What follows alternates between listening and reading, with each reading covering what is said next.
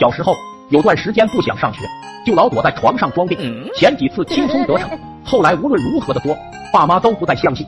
作太狠的时候，甚至棍棒伺候。那天很不情愿的被爸妈叫起来了，吃了几个葱花鲜肉包，随后就去了学校。要说这葱花鲜肉包啊，味道是不错，就是一打嗝就很上头。不知道是不是这个的原因，刚上了两节课，我就感觉人非常不舒服，昏昏沉沉，没精打采，课也听不进去了。我就只好跑去找班主任说我不舒服，好请个假。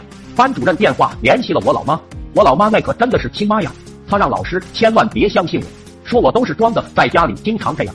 我很无奈啊，请假的事情就此作罢。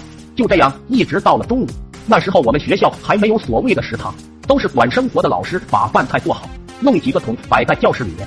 由生活委员打饭打菜，本来有点不舒服，我是不打算吃的。但是考虑到下午还有那么长的时间，可不能委屈了我的小肚肚啊，我就也排起了队。老远我就闻到了一股油腻味，就有一种想反胃的感觉。因为一上午都隐隐的有这种感觉，当时我也没太在意。到了我打饭菜的时候，油腻味道更强。看着桶里面的菜，这种感觉越发强烈了。突然控制不住的就有一股洪荒之力从口中喷涌而出。那味道酸中带辣，还有一种以我现在人生经历也无法描述出的味道，根本来不及细细感受。它已从唇齿舌尖划过，目标正中那一桶荤菜，也有些许溅到了旁边的素菜。我震惊了，生活委员震惊了，同学们也都震惊了。显然大家都因为我受惊了。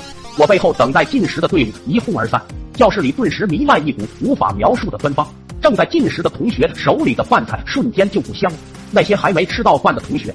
红着眼睛跑去通知老师，老师过来看了以后，可能也有些许上头，就回到办公室通知我的爸妈。爸妈很尴尬的把我领了回去，只剩下同学在教室凌乱。我依稀记得当时同学们的无辜的小眼神。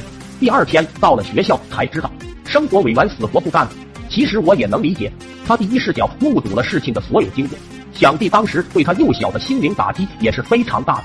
那天排在我后面的同学吃了一次汤泡饭，平时都是两菜一汤的。